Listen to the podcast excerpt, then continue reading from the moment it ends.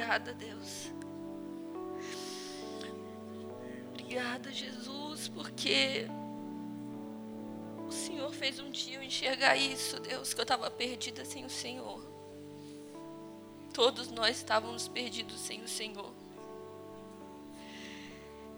E Pai, o Senhor prometeu que a gente não ficaria mais perdido aqui. O Senhor disse que o seu reino é como uma pérola. Uma pérola preciosa que quando a gente encontra, a gente vende tudo para comprar e ter só ela e nunca mais perder. E é isso que eu desejo nessa noite, Pai, que a gente seja fortalecido aqui para continuar guardando isso. Sabe, eu sei que o Senhor nos alcança em todo tempo, em todo lugar onde a gente estiver, o Senhor nos alcança, o seu amor nos alcança. E eu te glorifico por isso, Deus. Amém. Deixa eu pegar meus papeizinhos aqui, gente. Desculpa a voz, tá? Mas é que esse louvor, sabe, né? Quando a gente tem que cantar, enfim. Ai. O Feia falou, só para todo mundo saber, que eu ia pregar ontem, tá? Lindo, eu adoro ele, ele sempre faz isso. E, e Deus é muito bom que nessa semana ah, já estava falando alguma coisa comigo, sabe? Diferente, porque às vezes ele fala comigo, você sabe que aquela palavra ou é para eu escrever, ou é para falar para alguém, né? Ou é para tipo para você mesmo ser edificado. E essa palavra tipo não encaixava em nada disso. Tipo, não vou escrever isso, não vou escrever sobre isso, não vou falar sobre isso com ninguém, né, para ninguém, nem para nenhuma pessoa. Enfim, ficou, né? Foi na quarta-feira isso. E uma coisa que ele tem falado bastante comigo, me feito observar, na verdade, é sobre a simplicidade de Jesus. É, a gente vê na Bíblia que Isaías descreve ele como um servo sofredor. João, lá em Apocalipse, vai falar dele como o majestoso, o glorificado Jesus. E eu tenho pedido para ele, me deixe observar as coisas simples que você fala, que você fez, porque eu preciso ser simples, né? Preciso me parecer com você, Jesus. E eu queria que vocês abrissem Mateus 11, por favor.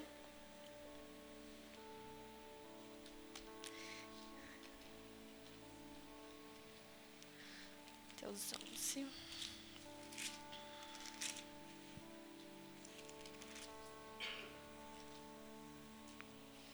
Versículo 29. Bem conhecido, eu amo também esse versículo. Sempre que a gente lê, né, dá aquele. Glória a Deus. Tomai sobre vós o meu jugo e aprendei de mim, porque sou manso e humilde de coração, e acharei descanso para vossa alma. Esse manso e humilde de coração é o que me pegou e pegou mais ainda quando Jesus fala que é para a gente aprender. Significa que a gente não sabe, né? O que é ser manso e humilde. Assim, muitas vezes a gente se perde nisso. E humilde tem muito a ver com simplicidade.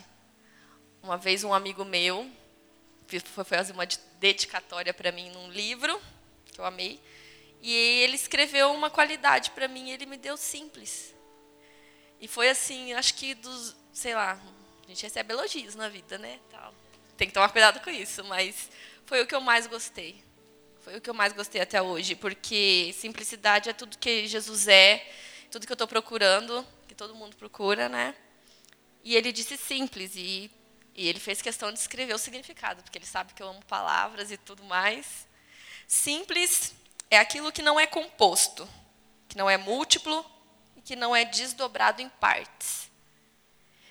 E eu fiquei, por isso eu fiquei feliz, gente, porque se uma pessoa consegue ver simplicidade em você, consegue ver que você não é repartido em várias partes, que cada hora você é uma pessoa, consegue ver que você não é não são, não são múltiplos, né? Um só, principalmente com Deus. E não é composto de várias coisas, né? É uma coisa só que que, que te deu vida e você carrega aquilo dentro de você. Então, guardem isso, sabe, sobre simplicidade, sobre ser simples, porque sei lá, quem aqui já foi chamado de simples? Quem olha para você e fala assim: "Nossa, como você é simples?" Muito pouco, né? Tipo, queiram isso, queiram simplicidade. Às vezes não é só para facilitar as coisas na nossa vida, é só para se parecer com Jesus mesmo, né? Tipo, para ser encontrado nele. Amém? E uma das coisas que tem levado a gente, que eu percebi que tem levado a gente a não viver essa vida simples, viver dessa forma simples que Jesus ensinou, é a tal da aparência, né? A gente se preocupa muito com o que os outros vão achar, pensar, falar de nós. Às vezes nem fala, só de olhar para você você já pensa, nossa, é a minha camiseta, sei lá que a pessoa não gostou do, do meu look, né? Então a gente se preocupa muito com a aparência. E eu queria que vocês abrissem 1 Samuel 16. Por favor. Volta aqui, papel.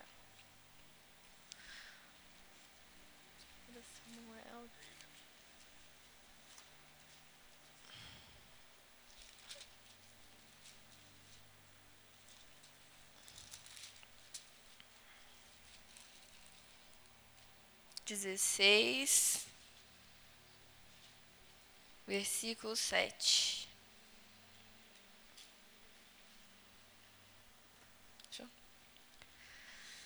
Porém, o Senhor disse a Samuel: Não atentes para a sua aparência, nem para a sua altura, porque o rejeitei. Falando de Saul, né? Porque o Senhor não vê como vê o homem. O homem vê o exterior, porém o Senhor o coração. Essa questão da aparência, às vezes a gente, né, se pega ou está vendo só o aparente da pessoa, ou está preocupado com a nossa própria aparência. E aqui ele fala para Samuel: olha, nem olha para a aparência, nem vai buscando isso lá em Davi, porque naquela época, tipo, os caras mais altos, mais né, robustos assim, que chegassem mais próximos do céu, que eu vi que Saul era bem alto, né? Para o povo era quem conseguiria ser, é, governar eles, liderar eles. E se Samuel fosse buscar isso em Davi, não seria ele, né? Com certeza. Pequeno, baixa estatura, enfim. Dessa forma, a gente percebe que o julgamento que a gente faz pela aparência das pessoas não, não vai levar a gente a lugar nenhum. Né? É, Deus não faz esse tipo de, julga, de julgamento. Ele não faz julgamento por aquilo que ele está vendo na gente, porque ele vê um montão de coisas, né? lembrando que Deus é tudo que está na gente, tudo que somos, fazemos, falamos. E se ele fosse julgar por aquilo que ele está vendo, não sobrava ninguém aqui, né, gente? Então, por que, que a gente faz isso? Por que, que a gente olha para a aparência de uma pessoa, sei lá, pode ser irmão, não ser irmão, ser família, ser qualquer pessoa, e você mede ela por aquilo que você está vendo? por aquilo que você está vendo na atitude dela, ah, mas as atitudes falam, né? Tem gente que, nossa, tem gente que faz cada coisa. Essa pessoa é um perdido. Tá, mas qual é a aparência de um perdido para vocês? Pode falar.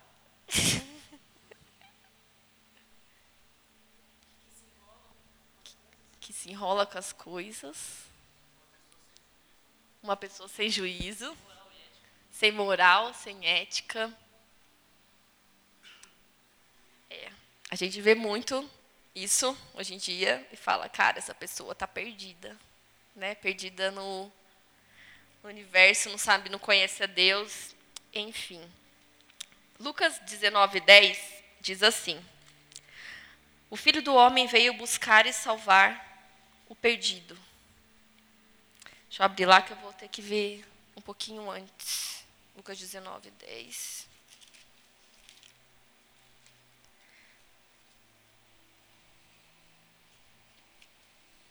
19. É isso mesmo, porque o filho do homem veio buscar e salvar o perdido. Ele fala isso um pouquinho depois do encontro que ele teve com Zaqueu, que era um perdido, né, que estava lá fazendo umas coisas bem erradinhas e ainda prejudicando o povo de Deus. E ele fala que veio buscar ele, que veio para salvar Zaqueu, e realmente ele faz isso, entra na casa de Zaqueu, muda toda a vida dele e da, da casa dele. E eu fui procurar, esses dias procurar não, estava vendo que o Lucas mandando um monte de significado, de nome, que quer, e por acaso eu descobri o significado do nome de Zaqueu, né? E o significado do nome dele é puro, inocente. E ele estava sendo condenado por um povo tal, porque ele fazia aquilo de errado.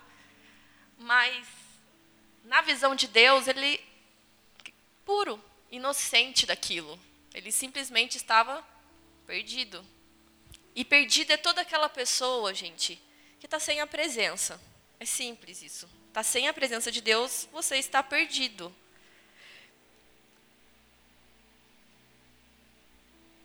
Eu estava. É na quarta, né, que eu comecei a pensar sobre isso. A gente estava voltando da casa do Lu no carro e tocou esse louvor no carro do Fê. Perdida estou sem ti. Eu falei, pera, Deus, acho que você está querendo falar comigo, estou bem perdida aqui, pode falar.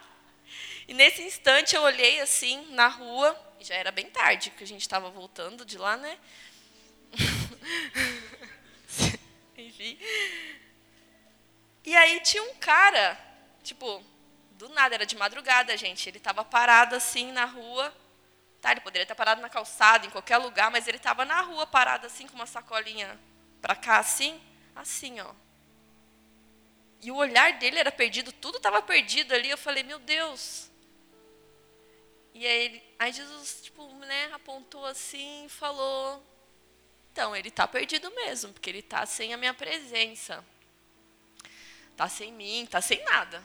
Se a gente está perdido, não tem nada, não é nada, não possui nada.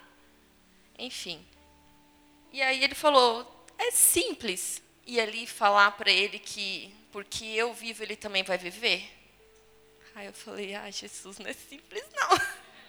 Vamos ver esse negócio de simplicidade aí de novo aqui. Não foi, tá, não, seria simples a gente parar o carro. Para alguns, sim, né? Não, vamos ali. Se falasse para o Fê, com certeza. Não, vamos. Vamos lá, vamos falar com esse cara. Por isso que eu nem falei que vi nada. Que ele ia parar para ver. Para mim, não seria uma coisa simples. Chegar na pessoa assim, olhar, ver que não tem nada lá dentro que está perdido e você falar: Meu, ele vive. E porque ele vive, você vai viver. E eu quero essa coragem, eu quero essa simplicidade e aí ele começou a ministrar sobre isso, sobre é simples. O evangelho é simples, é você chegar e falar que eu sou vida. Tá, Jesus, mas a gente tem medo disso não surtir efeito. Surtir efeito com você. Quando eu, você estava assim, alguém chegou para você e falou assim: Ele é vida, ele te ama, você é a princesinha do Senhor. a Carol falou isso para mim. E você não está perdida. E aí, naquela hora que ela falou isso, eu senti literalmente Deus me tirando daquele abismo que eu estava pronto para pular ali. Não, é aqui. Estou vivendo, você vai viver comigo. E eu falei, comecei a pensar, é, você tem razão. Você tem razão, Deus. Só que, por que, que às vezes não funciona isso, gente? Da gente ir, da gente resgatar aquela alma, porque a gente está perdido. A gente não está vendo as coisas ultimamente como Deus vê, como a gente acabou de ler. A gente acha que está, nossa, arrasando na palavra, na Bíblia, não sei o quê. E aí Jesus vem e te confronta desse jeito, tipo, é, é legal, é simples. Então vai lá e faz. Aí você fala, tá bom, não sei de nada. sei de nada, pai, vem ensinar tudo de novo. Vem falar tudo de novo, do, do Gênesis Apocalipse, porque se a sua palavra não é vida para mim, não é vida para quem eu estou convivendo, não é vida na minha família, então não serve. Né? Tipo aqueles fariseus lá, que tinham tudo, sabiam que era Jesus, mas quando ele veio, era só mais um para eles, né? Não era quem eles estavam esperando, assim, né? Acho que, de fato, não, eles não conheciam tanto assim, não, né? Não reconheceram ele. A palavra diz que sem a gente estar na videira, sem estar enxertado em Jesus, a gente não pode fazer nada. Nada podeis fazer, né? E, cara, a gente só precisa admitir que não está na videira. Porque a gente acha que está lá todo pomposo, entendeu? Galinho bonitinho, dando fruto, e o seu fruto não gera arrependimento, o seu fruto não, não produz adoração. Estou falando isso de mim também, tá? Principalmente. E você acha que está enxertado e não está. Talvez você foi quebrado, está lá lascado. Sabe quando a planta está lá, tipo, já seca, esturricada? E aí você vê aquele galho lá, ele só está pegando tipo, o necessário da videira, a energia que precisa continuar vivo, mas Jesus não quer a gente assim. Ele quer a gente completamente enxertado para dar fruto, fruto bom, fruto que permaneça, diz a palavra, né? Frutos que permaneçam. Amém? Então, se a gente.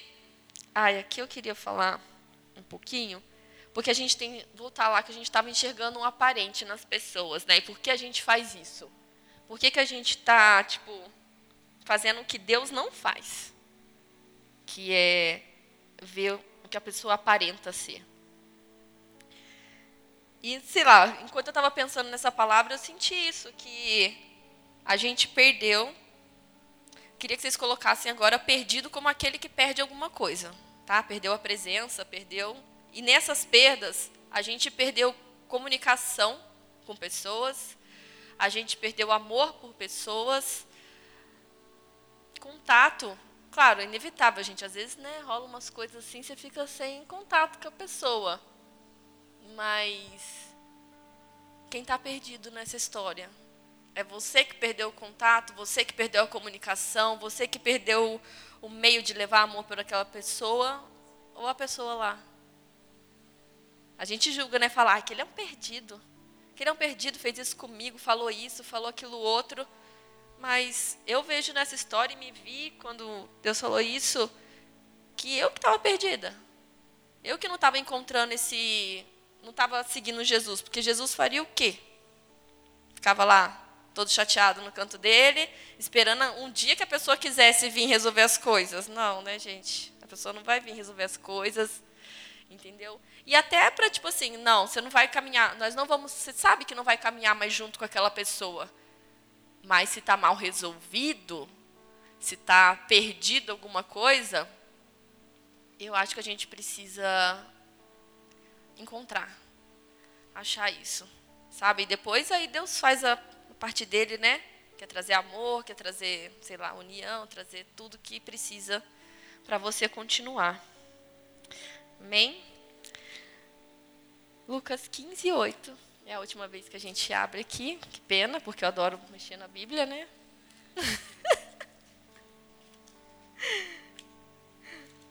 Eu amo os meus amiguinhos que estão comigo nessa de Bíblia, porque a gente fica. Olha esse versículo aqui, fica o dia inteiro um perturbando o outro com versículo, com passagem, com pregação.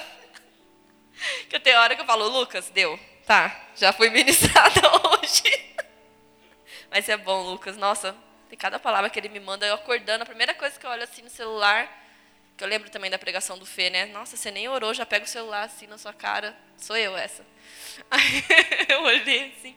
Aí vem aquele versículo assim, você fala, tipo, não, agora eu posso acordar que Deus falou comigo, né?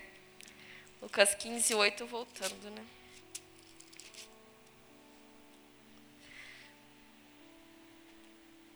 Ah, qual é a mulher que, tendo dez dracmas, se perder uma, não acende a candeia, varre a casa e procura diligentemente até encontrá-la?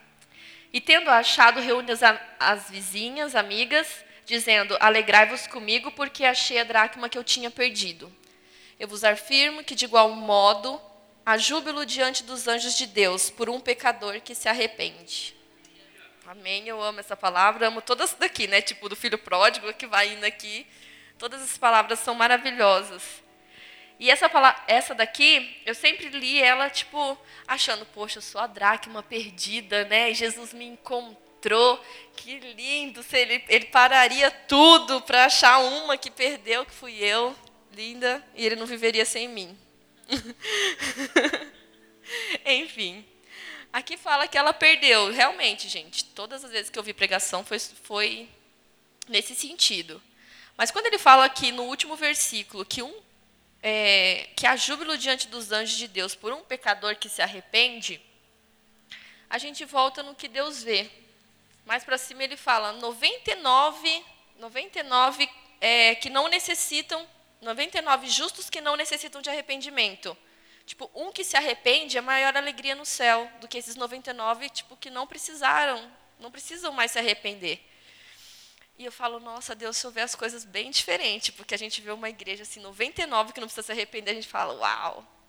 Mas quando um se arrepende, um, um perdido encontra aquilo que ele estava procurando, porque o que se perdeu foi, se, se o que se perdeu foi a presença, e a pessoa encontrou essa presença, encontrou tudo, realmente é só é só isso. Deus ele vai se alegrar por isso, não que ele não se alegre com os outros, mas é só para ter noção de como ele vê as coisas.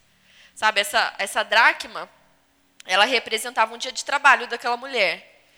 E eu fiquei pensando, meu, o perdido quando ele perde a presença, ele não perde um dia de trabalho, ele perde três. Três dias de trabalho de Jesus, sabe, na cruz. Naquilo tudo passando lá com ele, foi trabalhoso, gente. Foi trabalhoso. E a gente perdeu três dias, perdeu muito, perdeu tudo, na verdade, quando a gente perde a presença de Deus. E eu não quero perder mais, gente. Não quero perder tempo, não quero perder a presença. E assim, se você perde a presença, para Zaqueu era uma vida inteira sem a presença de Deus. Ele não tinha durante a vida dele inteira. Mas quando a gente está perdido, assim, não, a gente que já conhece, pode ser um dia que você perdeu essa presença, perdeu Jesus de vista. E esse, nesse dia, sei lá, poderia ter acontecido né, tanta coisa. Às vezes o fato dele estar tá com você também, um dia, um dia, um dia para ele não é como um dia para a gente. Né? E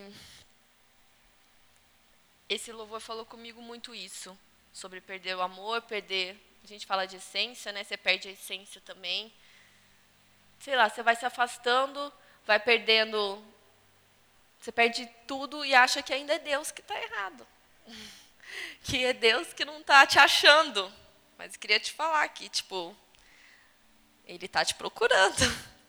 Sabe? Isso que é o bom. Quando a gente se perde, a gente descobre que ele está procurando pela gente, antes de tudo.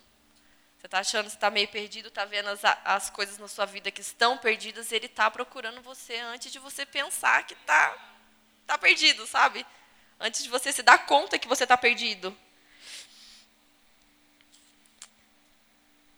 E a última coisa que eu queria falar é que pode soar um pouquinho antigo, né?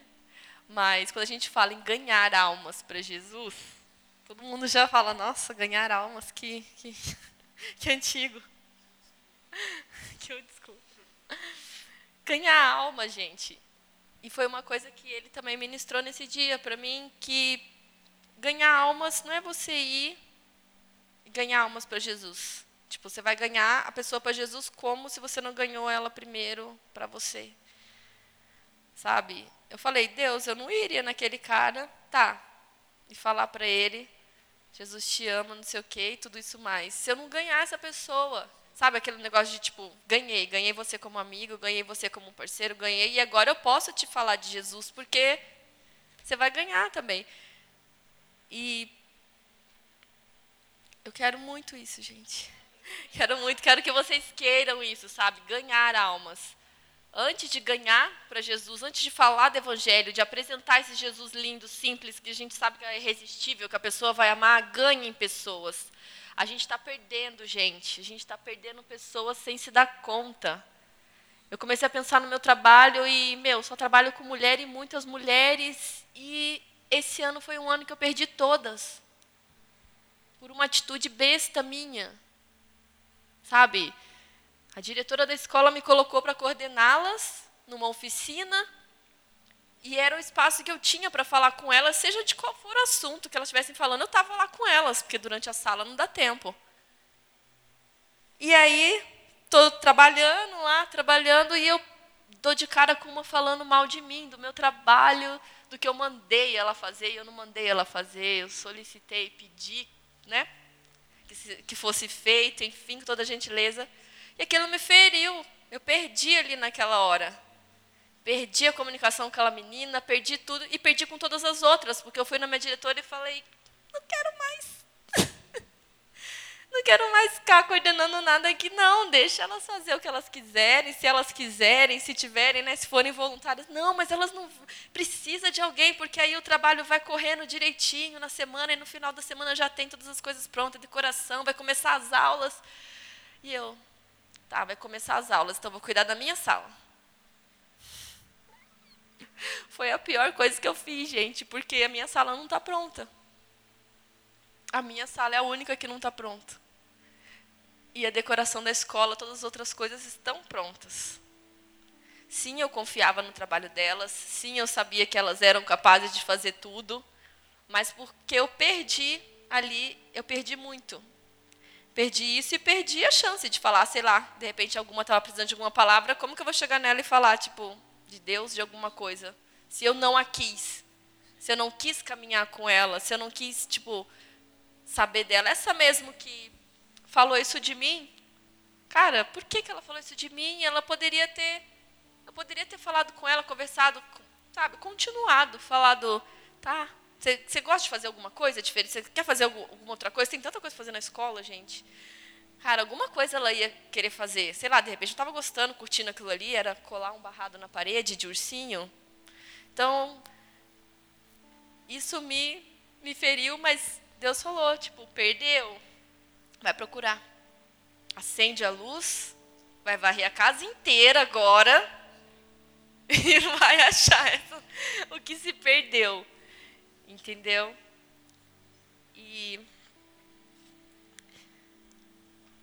é isso, gente. Eu queria muito que isso ficasse no nosso coração, porque isso Deus, através de experiências, da palavra, de louvor, de tudo, ele vai falando com a gente. Ele vai falando, filho, não se perde, não se perde na sua vida, não se perde de mim. E a gente tem a mania de falar que quem é perdido é o outro. Tipo, você está muito perdido, Lucas. Nossa, você está fazendo umas coisas, está muito perdido. Volta para Jesus. E acaba esquecendo que a gente se perde. Amém? É só isso. Eu, meu pai, eu comentei meu pai, pai, vou trazer uma palavra lá para os jovens e tal. Ele, filha, é jovem, fala de obediência. Manda obediência que é certo. Esse povo precisa obedecer aos pais. Ele me mandou, cara, no ar. Falou assim: não, obediência aos pais é o primeiro, assim, se você não obedece aos pais, não obedece a Deus, e parava falando aquela parte. Eu falei, pai, eles não vão me amar se eu falar isso, nunca mais. Mas é porque eu, eu também acho assim, eu entendi que como que você vai aplicar as verdades da Bíblia, falar de tudo isso se você perdeu Jesus de vista, se você perdeu a comunhão, se você perdeu alguma coisa com o seu irmão, isso vai te atrapalhar com Deus, não tem como você obedecer. E naturalmente, se você está com ele, se você está seguindo ele, está tentando ser um discípulo, obediência é o que você vai querer fazer. Você vai querer agradar a Deus, vai falar, poxa, Jesus, você gostou disso aqui? Você gostou que eu estou agora de novo tentando né, encontrar aquelas meninas lá e falar do seu amor? Você gostou? Então tá bom, então a gente vai fazer isso. E não vai ser pesado a obediência, porque você está fazendo o que ele quer. Amém, gente? Amém. Espero que tenha abençoado vocês, abençoou muito minha essa palavra. E me perdoem qualquer coisa, tá? Se deu sono. Porque o maior medo é estar aqui você falando e dar sono, né? Nossa, não. Em nome de Jesus. Repreendido. Amém, Pai. O que nós vamos fazer agora? Eu terminei. Orar. Amém. Eu terminei, Pai. Você terminou? Amém. Amém, Jesus. Obrigada, Senhor. Obrigada porque a tua palavra verdadeiramente é vida é vida em nós e tudo que eu peço nessa noite, Jesus, é que ela comece a brotar no nosso coração, Pai, trazendo um coração, sabe, puro diante de Ti, Deus, um coração, Senhor, que não atenta, Senhor, pela para aparência e também não quer viver de aparência, Deus, que não quer viver do aparente, Pai. Às vezes a gente tenta mostrar tanta coisa aqui, Deus, e o que a gente está mostrando para o Senhor é uma coisa totalmente diferente, uma coisa totalmente que está te dando, sabe, pavor, da vontade de eu descer aqui, pegar a gente e falar: Filho do céu, por favor, volta, volta à essência, volta para a videira de novo, porque o que você está produzindo não tá, não tá bom, não tá de acordo, ninguém vai querer comer isso, filho. Por favor, volta para a essência, volta para a videira. E Deus é o que a gente quer fazer hoje, Pai. Nós pedimos que o Senhor nos enxerte em Ti novamente, Deus, onde fomos perdidos, sabe? Porque se há perdidos ainda, Senhor, nós queremos com a sua simplicidade encontrá-los, dizer que o seu amor vale a pena, dizer, Senhor, que o Senhor é vida e eles vão viver. Deus, a gente quer, Senhor, isso demais, Senhor. Quer ser usado, Deus, mas por favor, sem o Senhor não dá, sem o Senhor não, nós não podemos, Senhor, nós não conseguiremos, Pai. De jeito nenhum a gente vai conseguir, Senhor. Em nome de Jesus, Pai, nos torna um com o Senhor, como o Senhor é com Deus, como o Senhor é com o Pai, que sejamos um com o Senhor, Pai, aqui, Deus. Em nome de Jesus. Amém. Amém.